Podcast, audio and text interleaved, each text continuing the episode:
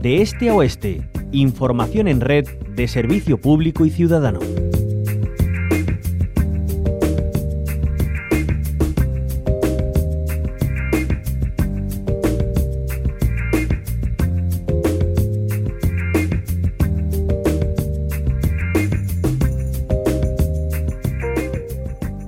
Sociedades eh, científicas y pacientes han lanzado un manifiesto para concienciar sobre el uso de los autoinyectores de adrenalina.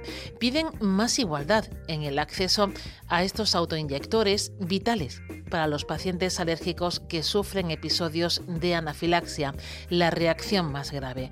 Puede ocurrir a las personas alérgicas a los alimentos, los medicamentos, las picaduras y, el látex también. Hoy nos paramos para conocer estas peticiones esta problemática y lo hacemos con la Asociación Andaluza de Alergia a Alimentos. Su presidenta es Ana Pacheco. Bienvenida a la Onda Local de Andalucía. Hola, muchas gracias.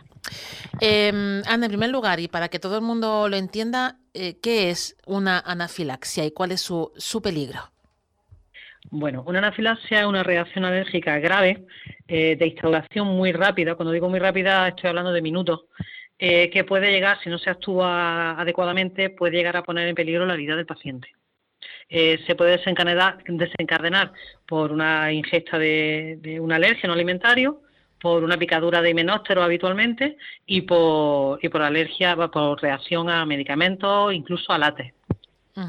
Eh, para ello, eh, imaginamos que eh, es vital, ¿no? la adrenalina, ¿por qué? Es vital la, formación que deba tener el entorno.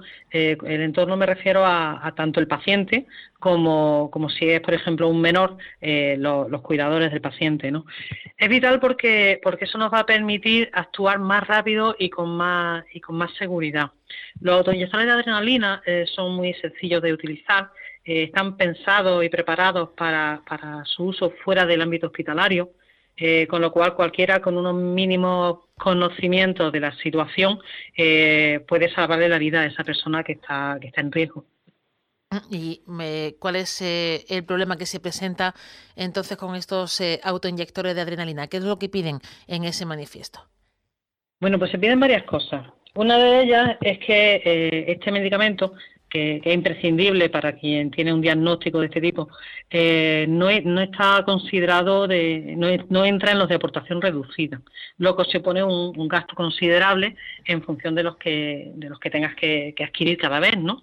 Eh, tenemos en cuenta, por ejemplo, que, la mayoría de las familias que tenemos menores afectados, eh, tenemos, llevamos dos encima, eh, dos en el centro educativo y a veces dos de reserva, pues si, si el niño o la niña se queda en casa de los abuelos o se queda en una ludoteca por la tarde, este tipo de situaciones. es, es, un gasto considerable y que no podemos evitar porque, porque de ello puede llegar a depender la vida de, de estos niños. Entonces, bueno, el manifiesto se consensúa entre dos sociedades médicas de alergología pediátrica y de alergología y, las sociedades regionales y nacionales de, alergia, de alergia alimentos. Y lo que pide es que sea de aportación reducida para, para no, no tocar ya la, ya maltrecha situación de muchas familias, que se porten dos autoinyectores, y esto lo explico ahora, y que se garantice eh, que no hay desabastecimientos, porque sí es verdad que desde 2018 para acá hemos sufrido varios periodos de, desabastecimiento de productos, lo que hace que ha habido familias que han tenido que estar durante meses llevando, llevando la adrenalina encima caducada, hasta que han podido conseguir una eh, con nueva fecha. Eh, bueno, porque ¿a cuánto puede ascender el coste de de estos autoinyectores? Por empezar por orden en esas peticiones, para que nos hagamos una idea. Esto, está, esto se incluye dentro de, un programa del Ministerio de Sanidad que va en función de, tu ingreso, ¿no? pero de tu, de tu nivel de renta, pero no de tu nivel de renta mm, a día de hoy, sino en función de, de, los datos que se tiene de tu nivel de renta eh, anterior, del año pasado, por ejemplo. ¿no? Entonces, claro, esto supone que, bueno, tú puedes ir y encontrarte que el dispositivo te vale, te tienes que coger dos y, sales de la farmacia con un gasto de unos 50 euros, o puede suponer que dependiendo de la situación de la familia salga un poquito más barato. Eh, al ser de aportación reducida, que es lo que estamos pidiendo, se estandarizaría y sería el la misma aportación. ¿vale? Entonces no tienes que ir pendiente de, si te va a costar mucho y de si ese mes eh, que tienes que renovar la adrenalina puedes permitirte ese gasto. Y más por la fecha de caducidad, ¿no? Eh, ¿Suelen ser eh, amplias o cada cuánto tiempo hay que renovar esos autoinyectores que decía que algunas veces incluso los tienen que llevar caducados porque se quedan sin, sin existencias? ese es uno de los problemas que estamos, que estamos viendo en los últimos años. Eh, realmente el producto como tal eh, puede tener hasta dos años de caducidad. ¿Qué pasa? Que en la época de desabastecimiento nos hemos encontrado eh, que hemos ido a adquirir la, adrenalina, el autoinyector, y, y, nos hemos encontrado con incluso menos de seis meses de caducidad. Porque, bueno, en situaciones de desabastecimiento se autorizó, en teoría no se pueden vender con menos de seis meses, pero se autorizó que sí se pudiera hacer intentando paliar un poquito eh, la necesidad de, estos pacientes, ¿no? Si tú tienes que renovar los autoinyectores, eh, tienes que renovarlos, imagina que, llevas cuatro o que llevas seis, y tienes que renovarlos dos, tres veces al año, eh, supone, supone un gasto importante. Irremediable porque habrá depende la vida de ellos. Claro. El tema de llevar dos, que es lo que os iba a comentar, eh, es muy importante. Eh, nadie puede predecir si una reacción eh, va a evolucionar favorablemente con el primer autoinyector que pone. ¿Vale? Entonces, si no evoluciona favorablemente, entre los 5 y los 15 minutos se puede aplicar una segunda dosis.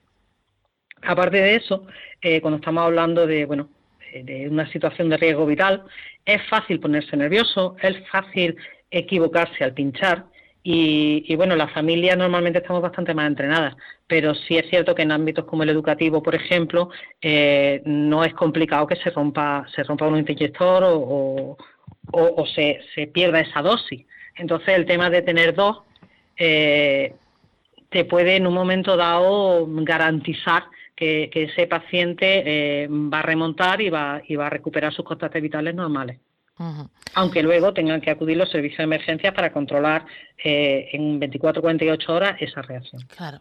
Em, ¿De quién depende eh, todas estas decisiones? no sé si habrá prevista o pendiente o solicitada una reunión con, el departamento que corresponde aprobar todo este tipo de peticiones. Estas peticiones dependen del Ministerio de, Sanidad y de, y de Productos Sanitarios. Entonces, y de Ahora mismo lo que estamos iniciando es el movimiento, este documento se ha consensuado entre las sociedades médicas y, la, y las asociaciones de pacientes y vamos a seguir dando pasos. Hay una recogida de firmas activa que la podría encontrar en, nuestra, en nuestras redes sociales y, vamos a seguir dando pasos hasta que, hasta que esto llegue a, un punto que garantice eh, tanto el suministro como, como, un precio razonable para, para, el, paciente, para el paciente afectado. Bueno, pues eh, Ana Pacheco, presidenta de la Asociación Andaluza de Alergia a Alimentos, eh, seguiremos hablando y esperemos que la próxima vez sea para dar la buena noticia de que ya se han hecho eco y se han hecho ya efectivas esas, esas peticiones. Muchísimas gracias, como siempre, por atendernos en la onda local de Andalucía. Muchísimas gracias a vosotros siempre.